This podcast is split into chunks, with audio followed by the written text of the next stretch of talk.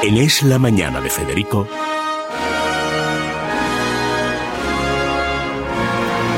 Preguntas a la historia con César Vidal y Federico Jiménez Los Santos.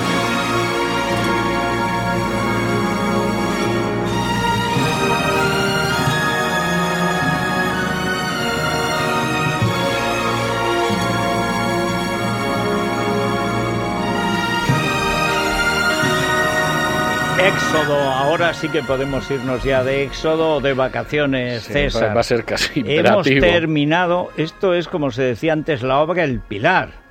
Hemos necesitado dos O cadenas de radio sí. y cuatro años eh, para completarla, pero yo creo que además es verdad que queda muy bonito el cuarto. Queda muy tomo. bonito el cuarto volumen, sí, sí, sí. Sí, la verdad es que sí.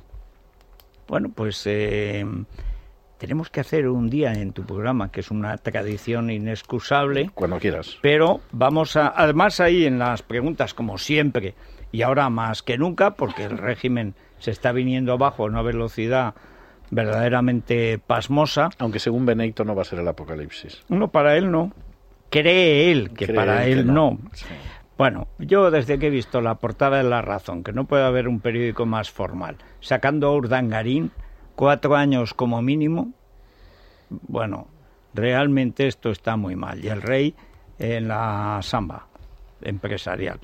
En fin, pero por ejemplo aquí viene toda la formación de la monarquía como tal, Sí. cuando lo piensa Sí. Franco, ideas que tiene, alternativas, como juega con el padre, con el hijo, luego como el hijo juega contra el padre, con Franco mm, al lado contra Franco, depende de la época, todo está, todo está aquí.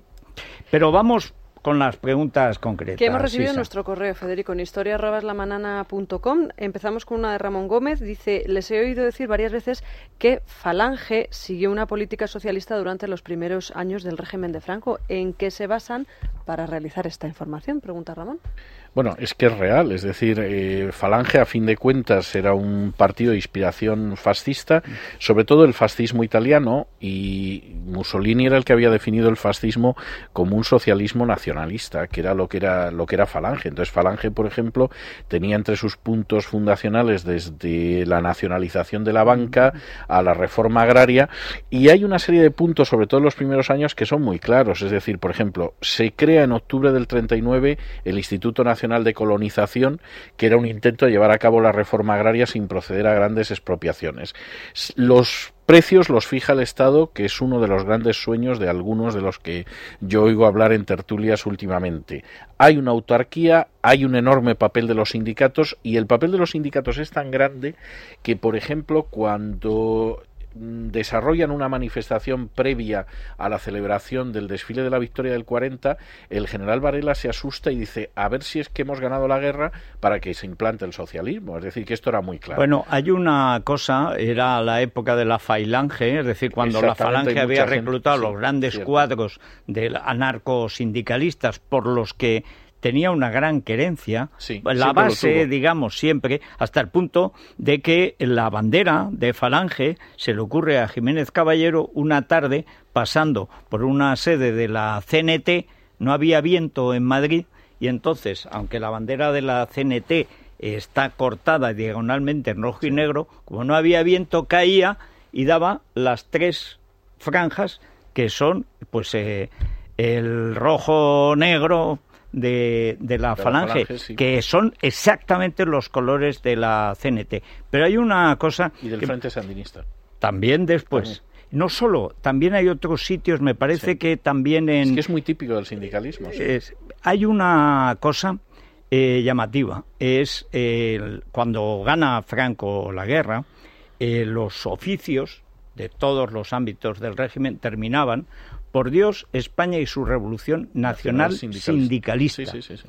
El sindicalismo es lo que Lo que lo socialismo mantiene, es una forma de socialismo que dura hasta el final del franquismo. Sí, aunque en realidad, hombre, vamos a ver, yo creo que hay vamos a ver, esa primera fase autárquica acaba en el 59 con el plan de estabilización, porque evidentemente a los 20 años de acabar la guerra civil el país estaba en bancarrota y era imposible mantenerlo así, pero hay cosas en las que Falange va a mantener su peso hasta el final, que son los sindicatos, las magistraturas, lo que ahora serían los juzgados de lo social y la legislación laboral. Y en buena medida eso es algo que se continúa después de la transición. Es decir, la visión de las magistraturas como unos tribunales en los que los trabajadores siempre tenían la razón y los empresarios no, las no la tenían nunca, eso sigue hoy en día en los juzgados de lo social con una jurisprudencia de los últimos años del franquismo absolutamente creativa. Es decir, eh, realmente los jueces dictaban las sentencias que les parecían bien y que no tenían nada que ver con la legislación. Por ejemplo, en terrenos como las pensiones. Yo he visto sentencias sobre pensiones de los últimos años del franquismo que daba lo mismo lo que estableciera la ley que el juez ya dictaba lo que quería.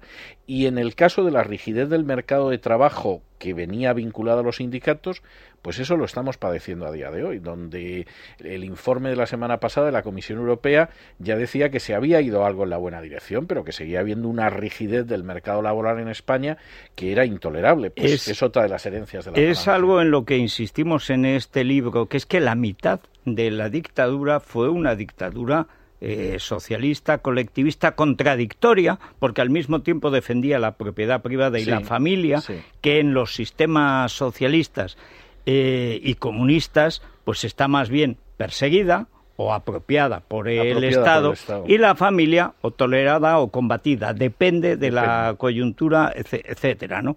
En el caso del Reich, bueno, solamente para producir alemanes perfectos para la guerra y luego para morir. Pero en fin, pero en el caso de España, en la falange se da la contradicción, creo yo, y lo señalamos en el libro, del propio Primo de Rivera, que es que era un señor católico y conservador, y tú no puedes ser católico y conservador y al mismo tiempo fascista y revolucionario. Bueno, y él mismo lo decía, ¿no? Que, que, él, desde luego, para dictador fascista no servía, y tenía razón, porque para ser un dictador fascista había que haber estado en las trincheras y que te hubieran condecorado, que era lo que había pasado con Mussolini y con Hitler y, haber sido socialista, como, Mussolini, que era director de Avanti. Efectivamente, sí, yo creo que es así. Hombre, es verdad que al final, sobre todo después del plan de estabilización, el peso de la Iglesia Católica, que siempre fue muy grande en el régimen de Franco, se hace todavía mayor y los azules, como se les llamaba, se ven desplazados, pero no cabe la menor duda de que hubo sectores, sobre todo como fue el terreno laboral, donde la falange siguió siendo muy fuerte hasta el último día. Y las de las familias del régimen, como se decía, aparte, digamos, del toque casi estético, como siempre, carlista, que se da, porque se está entre los que hacen la guerra y mueren, etcétera. Pero lo de blancos y azules, que eran básicamente falangistas y católicos, se mantiene hasta el final. El último momento. Esas son las dos tendencias contradictorias que corresponden a las dos épocas del franquismo contradictorias desde muchos puntos de vista y también con muchos puntos de vista común, porque a lo mejor el socialismo de la falange no estaba tan distante de la doctrina social de la Iglesia Católica y la falange no era un fascismo al uso contrarreligioso antirreligioso, sino que era también católico, ¿no? Pero no cabe la menor duda de que se vieron siempre como enemigos y es curioso, recuerdo una, una anécdota que contaba Jorge Alcalde de cómo a la hora de hablar de ciertas vacunas, pues por ejemplo Falange pensó en una vacuna que era menos buena pero que iba a ser accesible a todo el mundo y el Opus pensaba en que la vacuna fuera muy buena aunque luego fuera accesible a muy pocas personas. Muy, y dice mucho los dos casos corresponde mucho a la psicología de los dos. Hay también un detalle que conviene recordar y es que la Falange es es la digamos la carne de cañón, los jóvenes que realmente ganan eh, la guerra. El Opus es una instancia posterior de gobierno que no de la base de la España nacional que contra todo pronóstico, y empezando por el de los republicanos, al final gana la guerra después de tres años, que podía haber sido año y medio. Pero claro, esa extracción popular, en buena parte agraria, que se ve también en las Hons, se ve en Onésimo Redondo, esos sindicatos agrarios católicos también. que acabó siendo socialdemócrata. Claro, eh, porque era bastante la salida normal, eh, digamos, o, o socialcristianismo, eh, pues es que es al final era, primero era la, era la moda de la época, había que ser bastante socialista o mucho, y luego hay ese elemento contradictorio típico de España que yo creo que sigue hoy, que es que seremos, queremos ser a la vez decentes y golfos, santos y pecadores, y intervencionistas y liberales.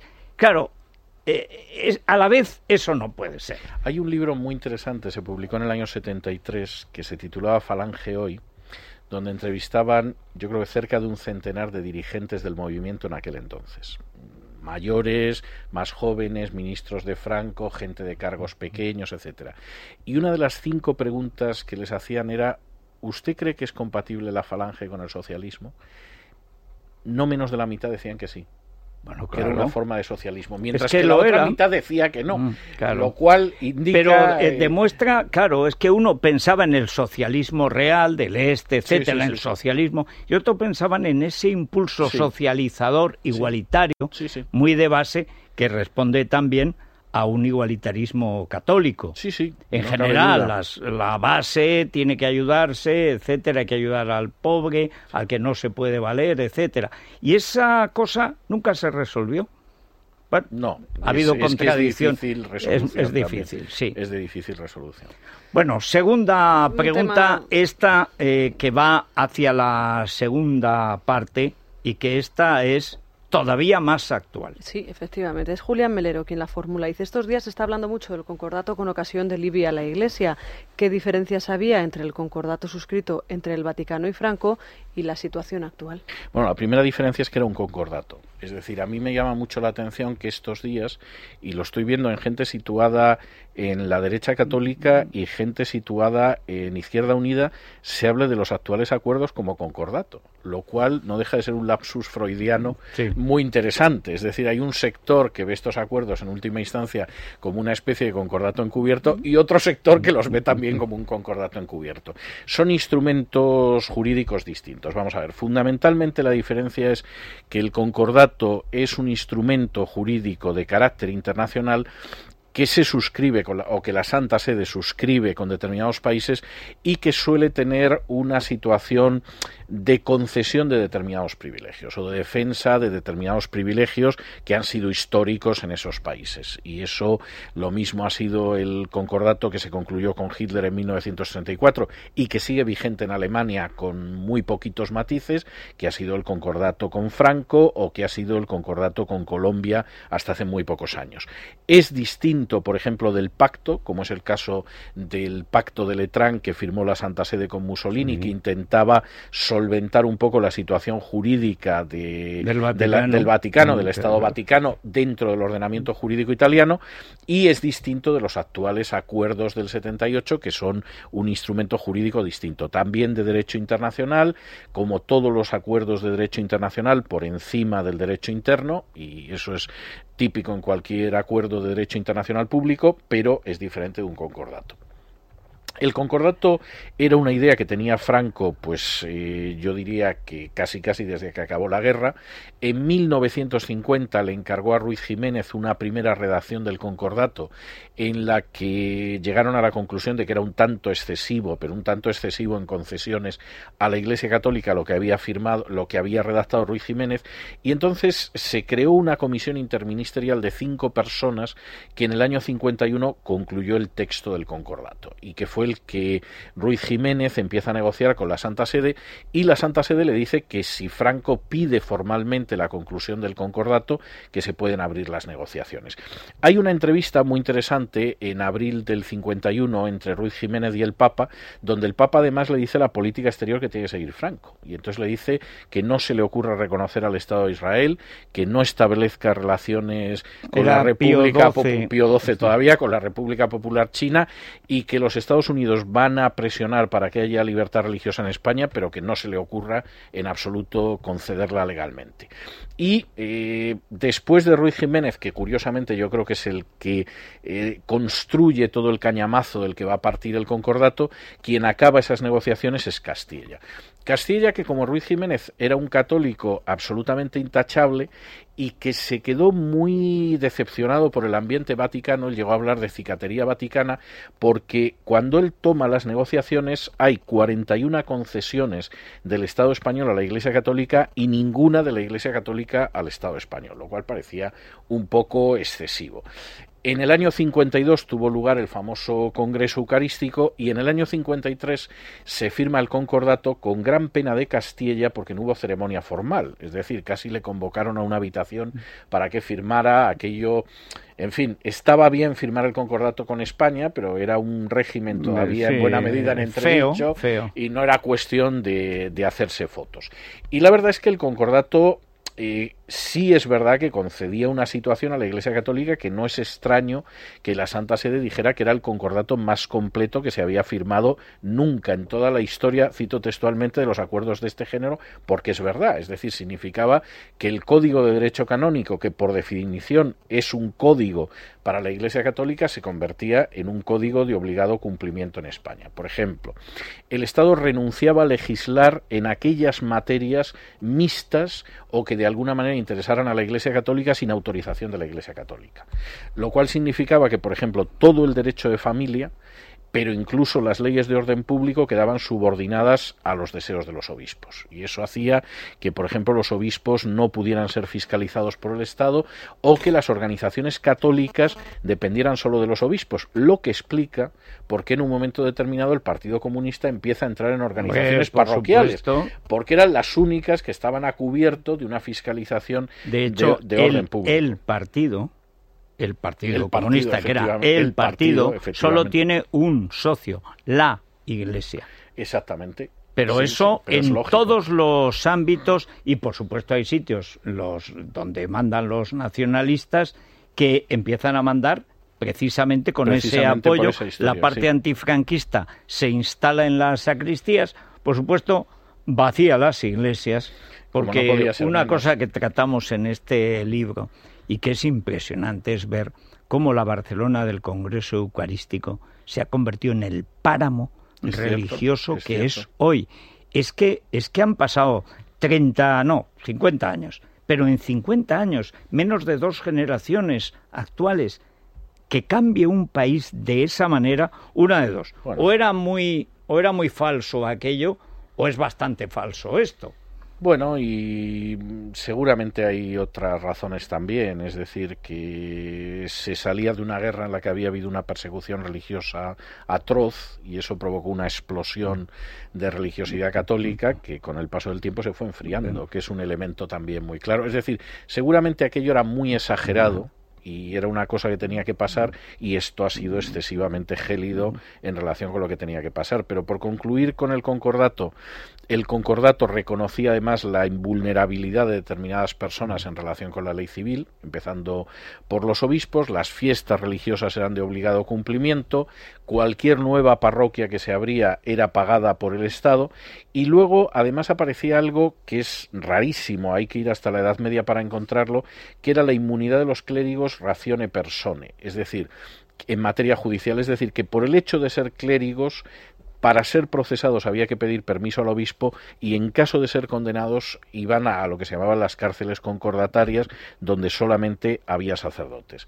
Por supuesto, las instituciones eclesiásticas y los emolumentos del clero no pagaban impuestos y además se consideraba que los emolumentos del clero tenían que ser abonados hasta que se compensara la desamortización de Mendizábal, que es una de esas cosas que se suele mencionar es como la deuda histórica. es como la deuda histórica, no se acaba nunca. Yo no sé las veces que hemos pagado lo de Mendizábal los españoles, los hábitos se equiparaban con los uniformes militares, los templos volvían a ser lugar de refugio y asilo, los programas de televisión y de radio tenían que tener espacios religiosos, según dice el concordato, para enseñar la verdad religiosa, y además la Iglesia Católica tenía derecho a solicitar la prohibición de libros y publicaciones. Esto era lo que recibía la Iglesia Católica, que casi se convertía en un Estado dentro bueno, del es que me asombra que realmente Franco, que tenía una idea providencialista de la Franco estaba muy convencido de esto. ¿eh? Pero Franco creía, y además creía que había sido, bueno, la verdad es que es de milagro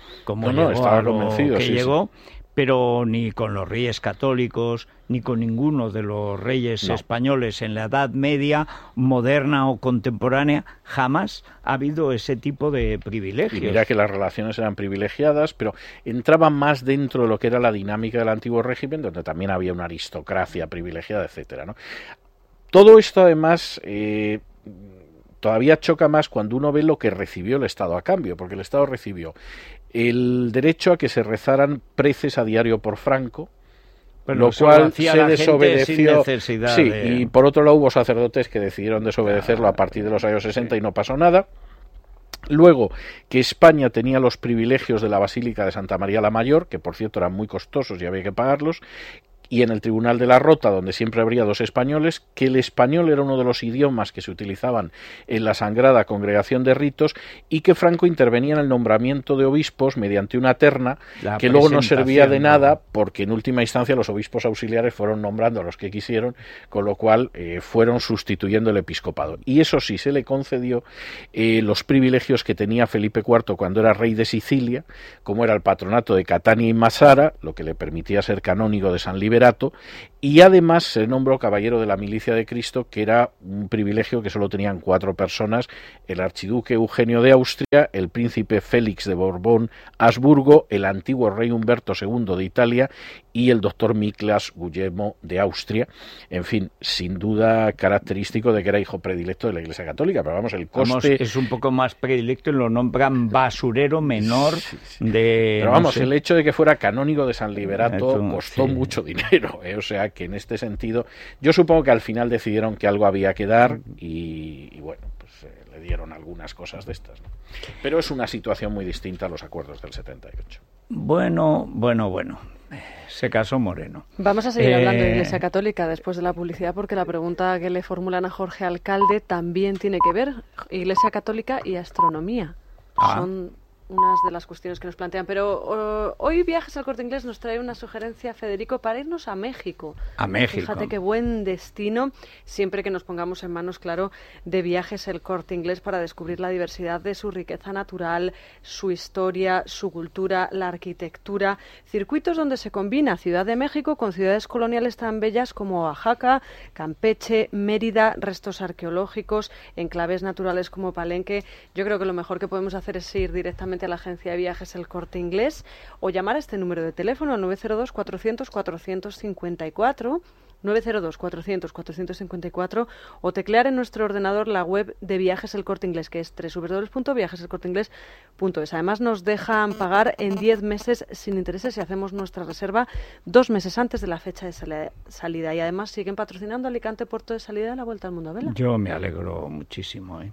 Vamos a volver con una con una canción muy curiosa. Es de lo primero que, grabó no, es lo primero. Es, es, que es una canción muy curiosa. La he escogido porque es del 53, que es el año del Concordato. Y ese año, el 18 de julio, qué casualidad. Día de San Federico, que es sorprendente. Pues eh, Elvis Presley grababa su primera canción, que es esta canción que se llama My Happiness, Mi Felicidad, y que es del mismo año. Es decir, mientras que Elvis empezaba en un sitio, en otro sitio suscribían un concordato. Bueno, eh, a, la vuelta de la publicidad, o sea, enseguida. Evening shadows make me blue when each weary day is through. How I long to be with you, my happiness. Every day I reminisce, dreaming of your tender kiss. Always thinking how I miss my happiness.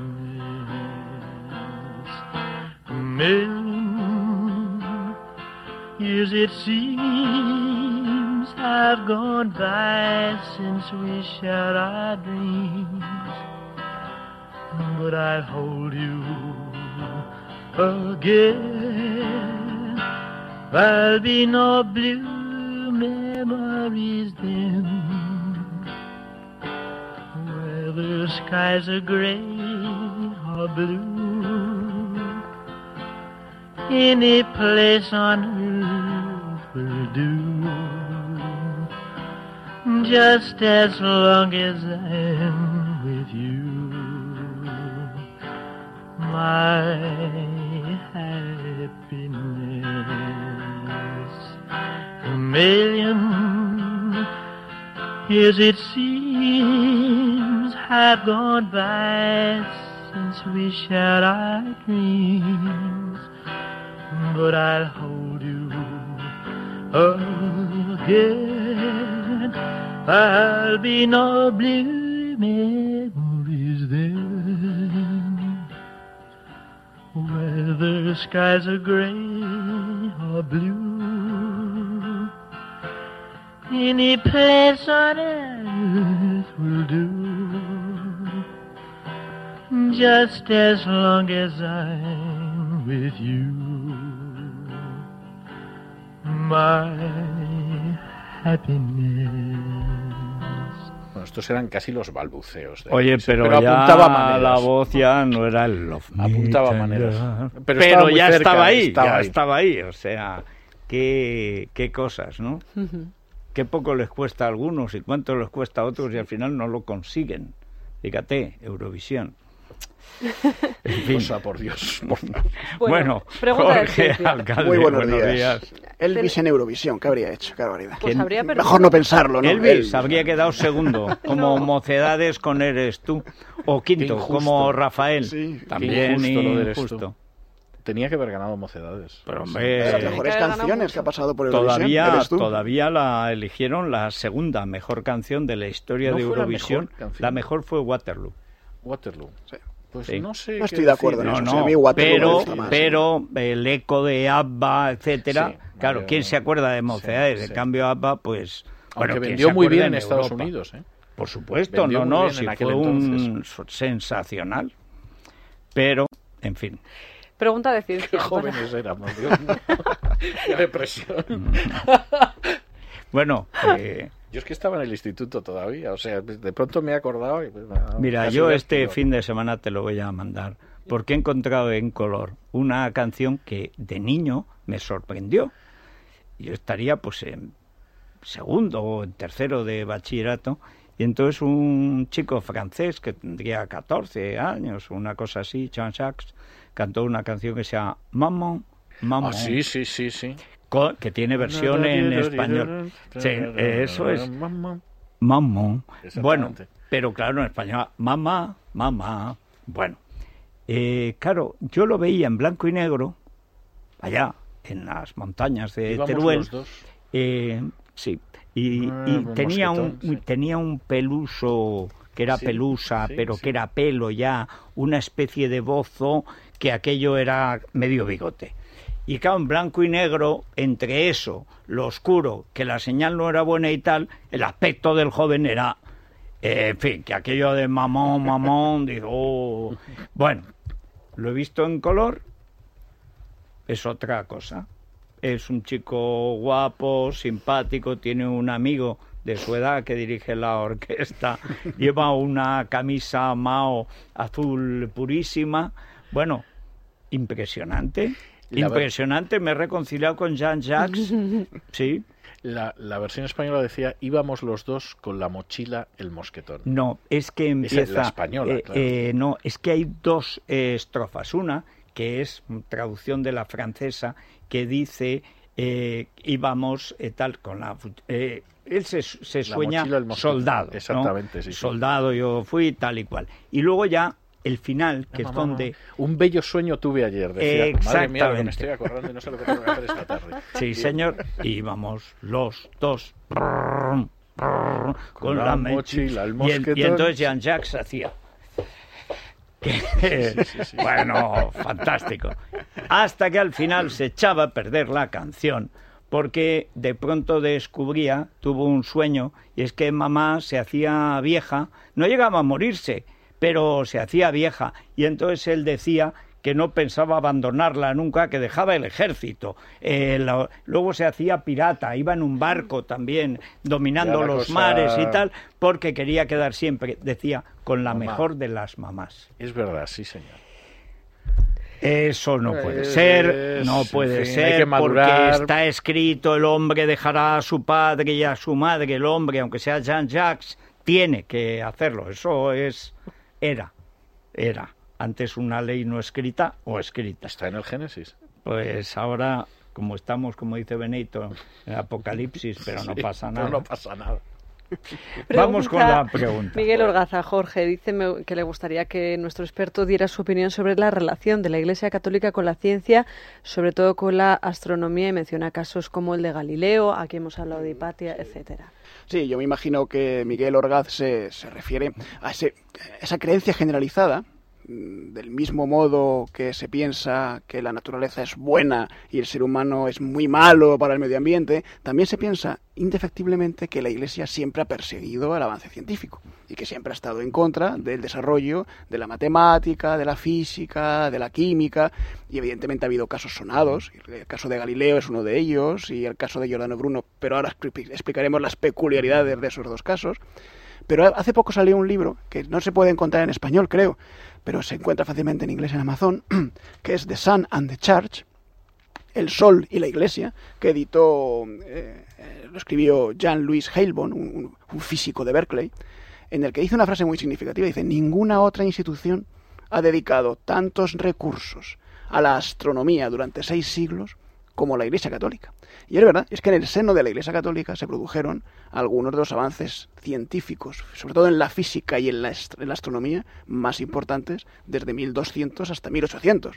Son seis siglos en los que precis- precisamente la ciencia se está convirtiendo en ciencia moderna. Y muchos de los aspectos modernos de la ciencia nacen, curiosamente, por iniciativas que tienen lugar en las catedrales, en los templos, en los monasterios, entre frailes y monjes hábiles en las matemáticas y en la, y en la física, que siempre o casi siempre encontraron el apoyo de la comunidad.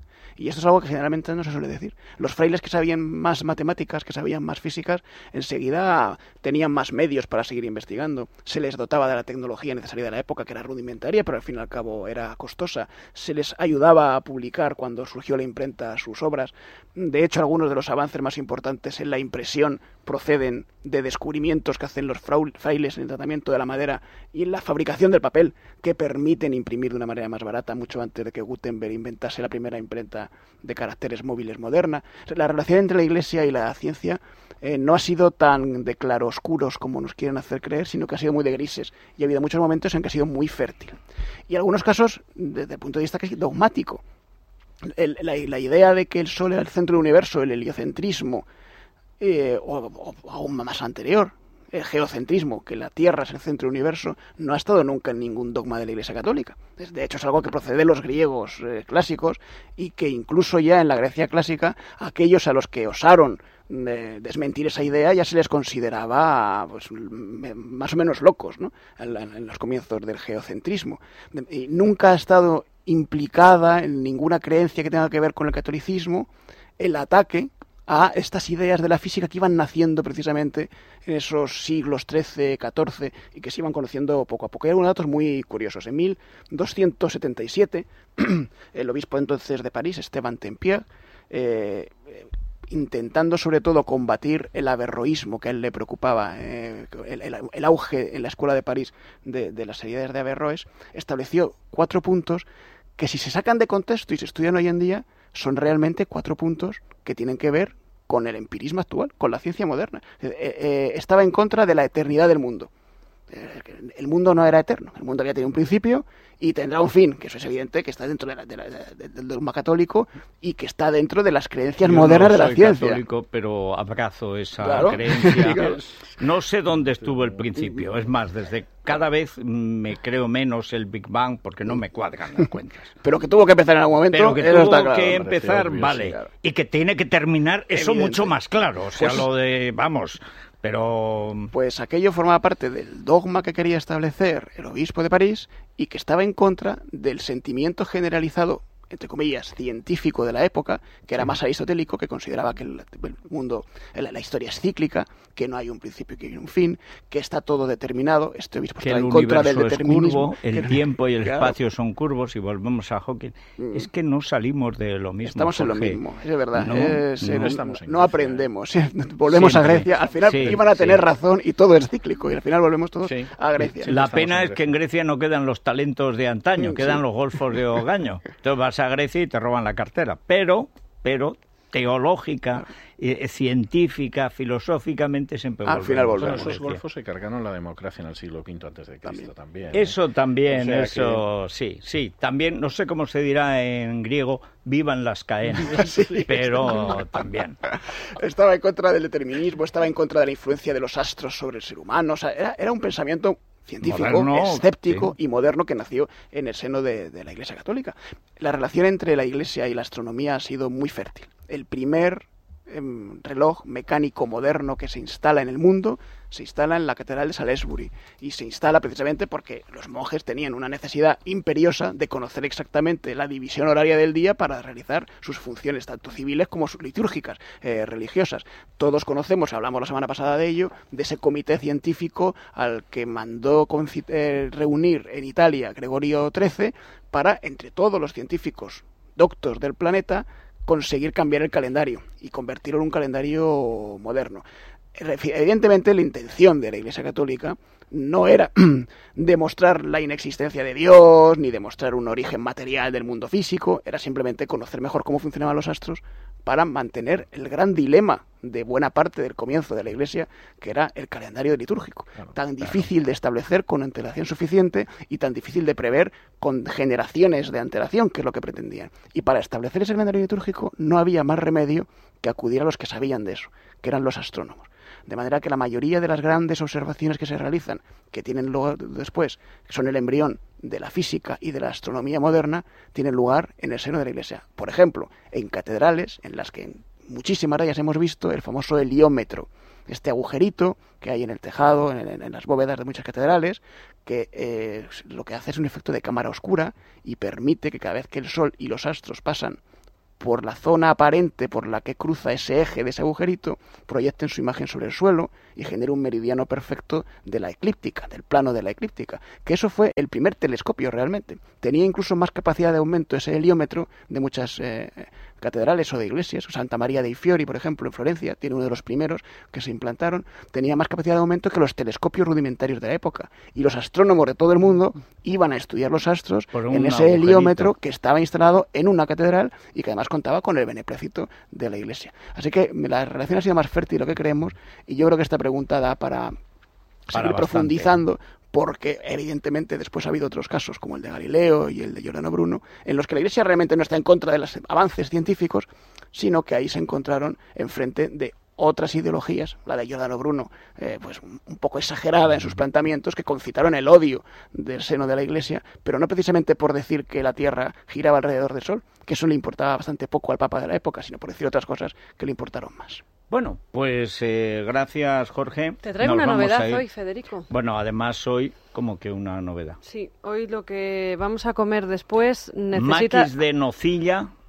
Ne- necesita Eso. adipesina y Adipesina. apoyo a la adipesina. ¿Y el Eso apoyo es. sabes lo que es? es? Una crema. Yo que soy poco... Soy dada a las pastillas, lo reconozco, pero soy poco constante. Sin embargo, con las cremas no, porque sales de la ducha y te pones adipesina cosmetic y ¿qué estás haciendo? Pues ayudar a precisamente la misma tarea que hacemos con las pastillas con una crema, una Y forma de la quemar crema esa tiene grasa. lo mismo, la fucosantina, la banaba. La crema nos va a moldear, la crema va a reafirmar y la crema va a quemar lo que sobra, Federico. Sí, sí, es que a mí el mundo cremas como a todas las mujeres. Yo creo que aquí Sí, mm, es algo muy femenino. directamente Sí. eso de ser doña Potingues es una cosa bastante habitual Me en encanta sí. Doña Potín, Sí, eso, sí. qué Y luego siempre pensamos que así estamos hidratadas, oye, que es como la excusa Sí. perfecta. Sí, sí, sí, sí, sí. Así que se vende en farmacias, se vende para farmacias, se vende la para farmacia el corte inglés, que es facilísimo acceder a ella. Diga, eh, adipesina, ¿qué adipesina?